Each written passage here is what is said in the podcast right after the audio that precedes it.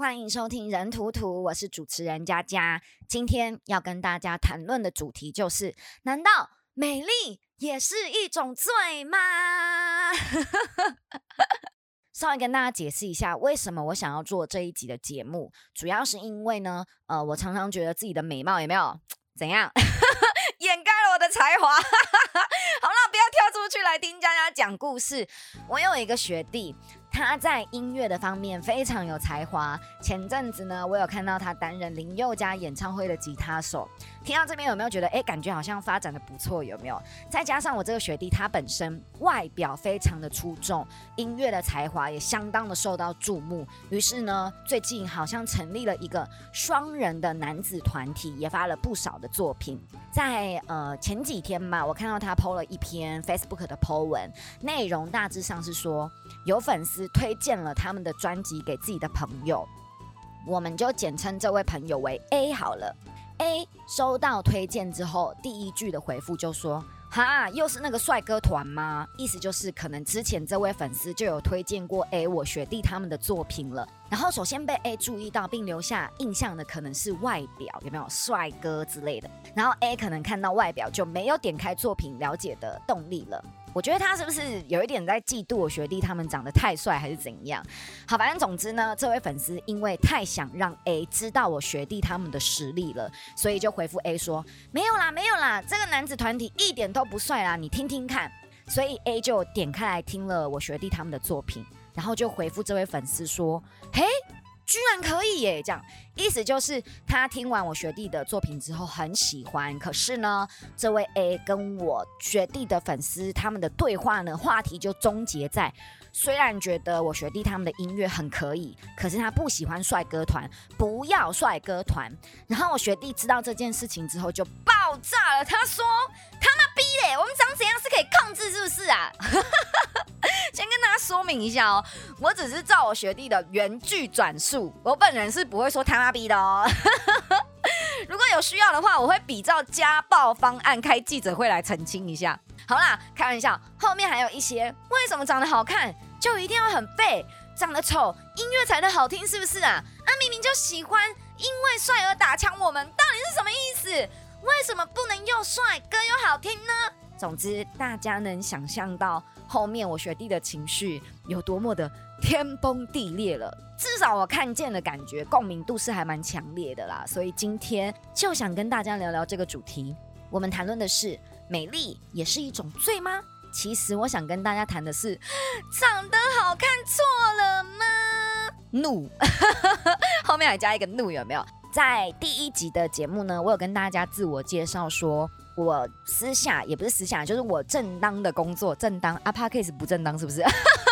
有一种越描越黑的感觉。好，反正总之呢，我自己是有在接一些婚礼的企划、主持，还有乐团呐，呃，婚礼歌手的工作，接洽一些婚礼相关的事情跟工作这样子。其实这个部分呢，看似很简单，我觉得它眉眉角角非常的多。先跟大家分享一些简单的入门款好了，比如说。服装的颜色啊，不能跟新娘一样啊。洋装礼服的长短啊，尺度的拿捏啊，舞台上所有人上台之后的站位啊，还有主持的方式、气氛的营造，都非常非常的需要克制化。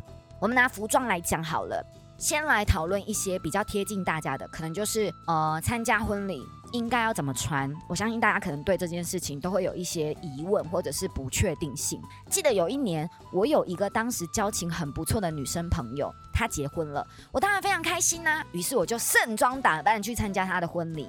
当时我记得我的打扮是脚踝长度的洋装，该遮的都遮了嘛，也没有露腿嘛，对不对？那虽然是细肩带，领口偏低，可是我还有刻意的把肩带调高，所以也是没有露出事业线的嘛。嗯，我当时就觉得说腿也没有露，事业线也没有露，然后又有洋装正式的感觉，感觉上好像是蛮 OK 的，参加婚礼应该很 OK，对不对？可是呢，当我出现在现场，然后去到新娘房跟新娘打招呼的时候，我这样的打扮就被当时站在新娘旁边的伴娘说：“哇，你们很过分呢，穿的这么漂亮，是来抢新娘的风采的吗？”我当时内心 OS 是：“妈的嘞，这个 B 区谁准他挑拨离间的？”但是我没有说出口。只是跟身边的朋友互相看了彼此一眼，有一点尴尬这样。因为我一直觉得盛装打扮参加婚礼是对新人的祝福，是我对这场婚礼的重视。但没有想到，每个人看事情的角度不太一样。虽然这个事件呢，我知道新娘本人是不介意的，但这件事情真的有帮我上了一课。事后，我问了许多身边朋友们的意见。大家几乎都说希望盛装打扮胜过短裤拖鞋。那么这件事情大家的看法是什么呢？你们觉得去参加一场婚礼应该有的装扮是怎么样呢？欢迎大家留言跟佳佳分享喽。为什么前面我想跟大家强调克制化这个事情？因为呃每一对婚礼都有他喜欢的一些模式，像有些新人他喜欢很热闹的婚礼。那有些新人喜欢质感风、爵士风，其实每个人喜欢的都不太一样。所以关于这个部分有没有？哈，我拨个头发，那就是我的专业的部分了，对不对？事前的沟通跟规划就非常的重要。像我就也是有遇过新人跟我讲说，哎，佳佳，台下有超多你的粉丝，那一天是特地来看你的，所以希望我本人当天的穿着打扮能够越辣越好。其实我当时也是有觉得这个要求很特别啊，不过我还是照做了。我当天就是有低胸开到肚脐，骗你们的啦！你们不要给我认真的 order 哈，就说哎，佳佳，我拜托你来主持婚礼，可不可以穿那一套低胸开到肚脐那一套？我跟你们开玩笑的，我没有这一套礼服。如果真的有的话，那也真的是太真心刻字化了，好吗？好啦，干话讲了很多，接下来我们来谈谈震惊的事情。其实婚礼相关的工作啊，目前我已经经营了将近十年这么久了，一直都觉得，哎，这一路走来好像是还算是顺利，还算顺遂。但前阵子呢，我第一次遇到了一个让我印象深刻的事件，我们简称它为“私家新郎赖事件”。总之呢，就是我遇到了人生唯一一次，也是第一次，我希望它也是最后一次。被新人取消预定档期，还要我退还定金的事件，妈的，真的超级无敌伤我的自尊心。简单来说，这场婚礼主持呢，因为是朋友的朋友介绍来的案子，所以确定要合作之后，朋友就要我加新郎的赖。那因为新郎在找主持人嘛，所以我就加了他的赖。后来想想，我是不是有被仙人跳哈？因为我为了做这一集节目，有没有？我还特地去翻了一下我们当时的对话记录，哎。我当时只加了新郎一分钟的赖，一分钟哦，新娘就用新郎的手机说要开三人群组了，最后就变成我私加新郎的赖，然后这个是婚礼大忌，而且我还耿耿于怀，反省到天亮，我还跟他们道歉，到底是不是有卡到音啊？这整个状况，好的。那就邀请大家听我娓娓道来。其实这个事件的前因后果呢，我觉得主要是我们双方的沟通上面产生了一点问题。因为当时接到新娘的赖说希望我提供猜宝宝性别的游戏流程的时候呢，我正在主持尾牙活动中，一边要回复他的讯息，一边又要注意尾牙的现场状况。其实我真的超忙的。后来又收到新娘的讯息，说她很急性子，所以我真的是边主持边帮她完成游戏内容的。我觉得整件事情自己唯一做错的部分，就是问了一个很愚蠢的问题，因为新人说要猜宝宝性别嘛，对不对？我忽略了性别揭晓，揭晓这两个字。呃，在过程当中，我在帮他们安排游戏的线索的时候，里面可能有一些就是都市传说嘛，就说肚子圆的、尖的要猜宝宝的性别啊，或者是孕妇当下喜欢吃甜的、酸的，可能就是男女什么之类的，就这种都市传说。所以我想了一下，因为新娘只有说要猜宝宝性别，可是她没有给我任何的资讯，就比如说她现在是怀孕几个月，或者是呃是什么状况，我完全都不知道，所以我就问了她一句。请问你现在是怀孕中吗？还是点点点问号？然后我就被骂了。我先说一下，因为其实文字这种东西，它真的是没有情绪。然后可能如果没有表情符号，又没有标点符号的话，你真的很容易会靠你自己的感觉去诠释对方的意思。所以我当下的感觉是我被骂了这样子，因为新娘说：“对啊，不然怎么猜宝宝性别？”这样。因为我主持过呃很多的婚礼嘛，我其中有接手过一场婚礼是已经出生的新生儿宝宝，然后让台下的宾客猜性别的，所以我忙乱中一边主持尾牙，一边又要回新娘，然后一边帮他规划游戏，一边上网查资料，所以我在忙乱中就有一点搞混了。虽然过程中真的非常的混乱，但是我还是几乎都有在十分钟以内的时间。回复新娘的讯息哦，虽然我呃回去看了一下我的内容，真的是回的稍微比较简短一点点。好啦，对不起，稍微这两个字我把它抽掉，就是我回的比较简短。可是因为我就在工作中嘛，我不知道大家能不能理解，主持一场尾牙真的是非常的需要专注度的。你可能稍微一个闪失，你就错过了某个细节、某个流程这样子。所以我其实真的是非常需要专注的工作的这样子。那我也觉得说，厂商付钱邀请我去主持一场活动，他就是买下了我这段时间，所以给予高度的重视、跟尊重、跟专注，我觉得是非常非常重要的一件事情。所以，反正我们谈论完之后，我们的话题就结束在哎，OK，新娘就跟我讲说好的，那之后如果流程出来之后再跟我分享，那我们再保持联络，这就是我们结束话题的一个句号，这样子。然后后来我在主持的这个尾牙活动结束之后呢，我还特地打电话给我一个旅行社的朋友，因为我知道他的游戏能力很强，所以我想询问他还有没有其他关于猜宝宝性别的游戏可以提供给我的其他意见。这样子，我跟他讨论完之后挂掉电话，我就接到了这组新人说要取消预定我主持的讯息了。我超爆傻眼，我当下真的内心脏话连篇，你们知道吗？主要是因为内容，我觉得他说他要取消预定我主持的这个讯息的内容，非常的没有礼貌。他说，经过我们双方的讨论之后，他们决定要跟我解约，因为他本身怀孕中无法亲力亲为的关系，所以他想要找专业，那个专业哦，他还特地挂号专。业的婚礼主持人帮我们协助婚礼的流程，这样他说：“我希望这个婚礼主持人呢，能够回复的更快速，更照顾新人的需求与心情。所以再麻烦你退费给我们，因为是朋友介绍，我们也没有签约，但我们已经开始在讨论细节了。所以呢，新人的部分可以接受退百分之十的违约金。然后我听到这里呢，我看完他的这个留言呢，我就非常的不爽，我就回复他说。” OK，没关系，我也喜欢服务有礼貌的新人。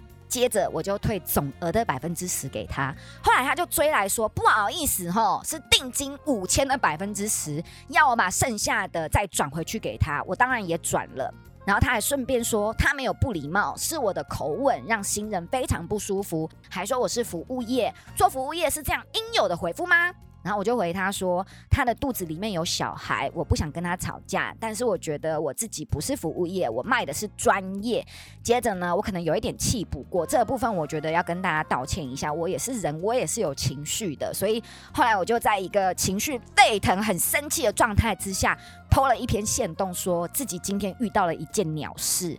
可是我后来想一想，觉得路边的狗狗对我叫，我只会觉得它在干嘛而已啊，所以就觉得啊，自己现在大概就是这样的心情。后来呢，新娘的姐姐竟然看见了我 IG 的线动，然后就截图了我们在沟通揭晓宝宝性别的这个流程跟对话，然后还有我的 IG 封面，没有打马赛克哦，直接抛在他的 IG 线动上面说，有人认识这个瞎咖主持人吗？他超瞎的，什么什么巴拉巴拉巴拉就。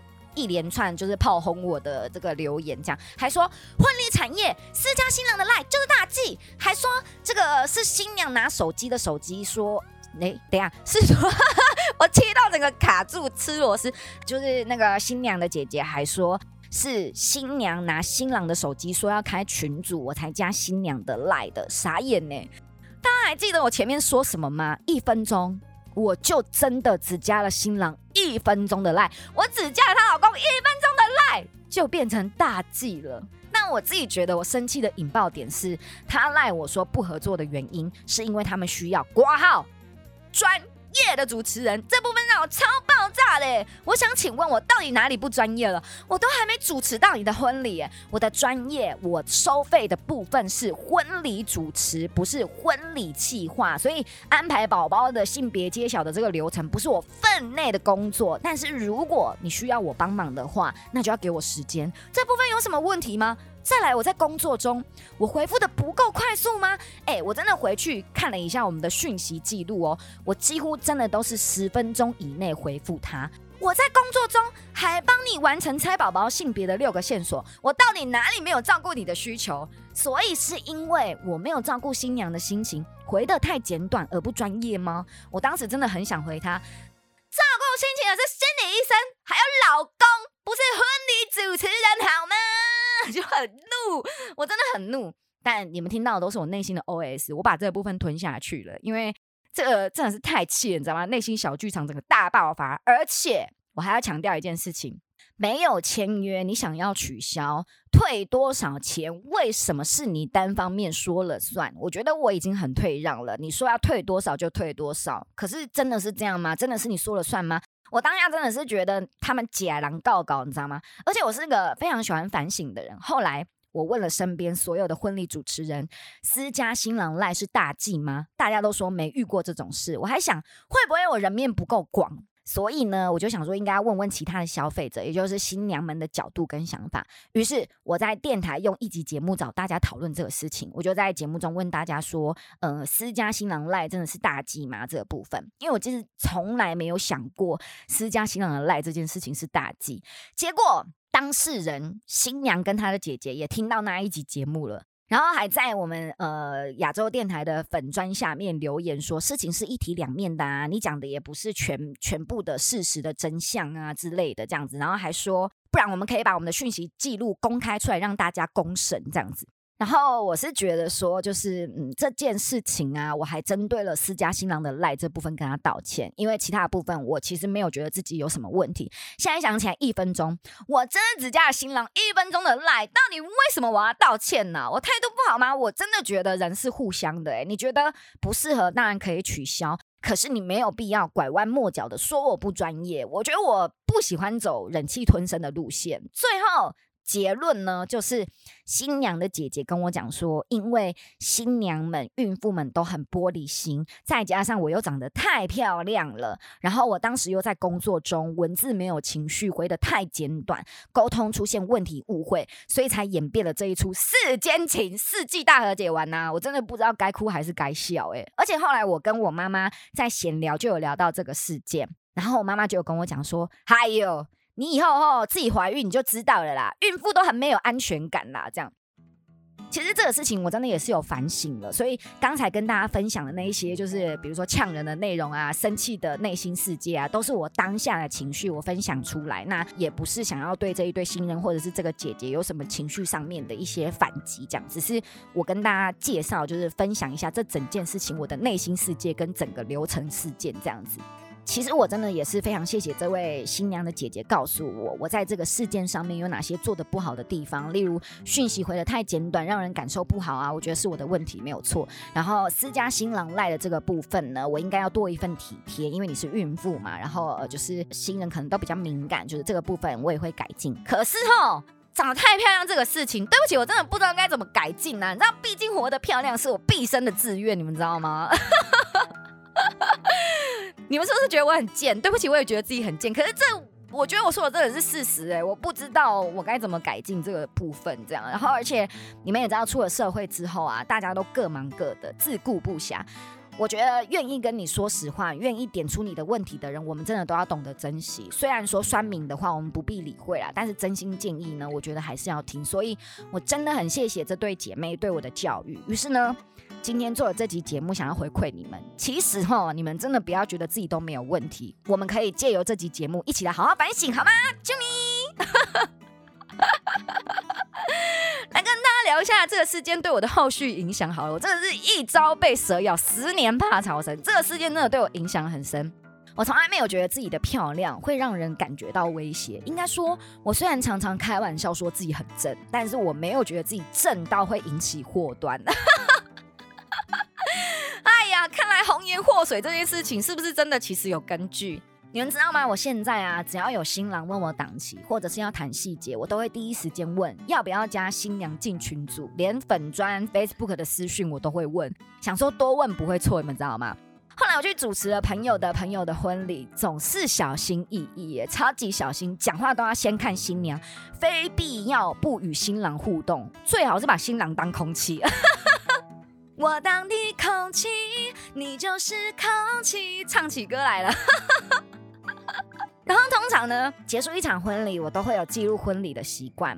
呃，我会在 IG 的粉砖啊，或者是就是 Facebook 啊之类的 po 文，呃，谢谢新人，然后也会跟大家分享那一天新人的一些状况，这样子，主要就是会分享那一天跟新人的合照啊，然后就是带过说，哎，我今天主持了一场婚礼，新人是他们这样子，然后呃，我前阵子主持了一场婚礼，那一场婚礼的送客背板超级美丽，所以我也拍了几张独照，后来回家之后，我整个不敢 po，我很怕新人觉得。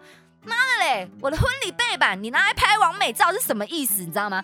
我内心真的有很多很多的小剧场，因为这个事件。然后我 PO 跟新人的合照之前，我还自以为很贴心的帮新娘修图再上传。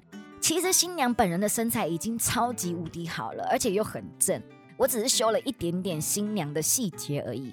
当我觉得万无一失的时候，有没有？你知道人就是这样子。当你觉得万无一失，上天总是会给你一点惊喜。后来我看到我朋友跟新娘的合照，他 PO 了他跟新娘的合照，我整个内心得了，靠腰，他们两个脸尖到不行呢。后来我就觉得不行，这样看起来应该是我自己修图修的不够多，所以我就把原本那张照片删掉，我又再重新修了一张，重新修了一次又 PO 文。后来我又看到我朋友跟新郎新娘的合照，靠腰，我就想说，天哪，他连新郎都帮他修图哎，我就这样。三三婆婆，三三婆婆，我又重新帮新郎修图，我差点怀疑自己是不是数位医美大师。OK，当你以为好啊，那帮新娘也修图了，帮新郎也修图了，应该没有问题了吧？对不对？No，人生就是充满着惊喜。后来我看到我那一篇 po 文底下朋友们的留言，真的是让我差点吐血。一堆人说。哇，佳佳美到碾压新娘，然后觉得我比较漂亮，我比新娘漂亮，然后觉得那张照片只看得到我，看不到新娘。这种留言，我真的是看到这些留言呢，我瞬间石化，哎，我整个傻在原地超久。大家到底是怎样啊？是想害我失业是吗？到底会不会讲话？而且这种留言我又不能骂人，因为真的也是很谢谢大家对我的喜欢。可是看到这种留言，就会觉得说，还会有人想要找我主持婚礼吗？我整个内心就是超慌张的，整个晚上睡不好，睡不着觉，生怕我一睡着哪个笨蛋又给我留这样的留言，然后起床上厕所就检查一次 po 文，看一次留言，心惊胆战，一直删留言，我真的快要忧郁症发作了。精神分裂，就是真的是很希望有听到这集节目的朋友，可不可以给我多一点疼爱好吗？拜托，真的忍不住一定要说我漂亮的话，能不能说新娘跟佳佳都超正？做人真的是很不容易耶，我真的觉得自己在工作上非常的努力，拜托大家不要因为这些琐事就否定我的专业能力好吗？人生真的很难呐！好了，这个其实照片跟外在的形象真的不等于就是这个人长得漂亮呢，是因为呃，可能肯花时间打扮啊，或者是有付出一些运动规律的运动啊，或者是饮食非常的忌口换来的一些外在形象。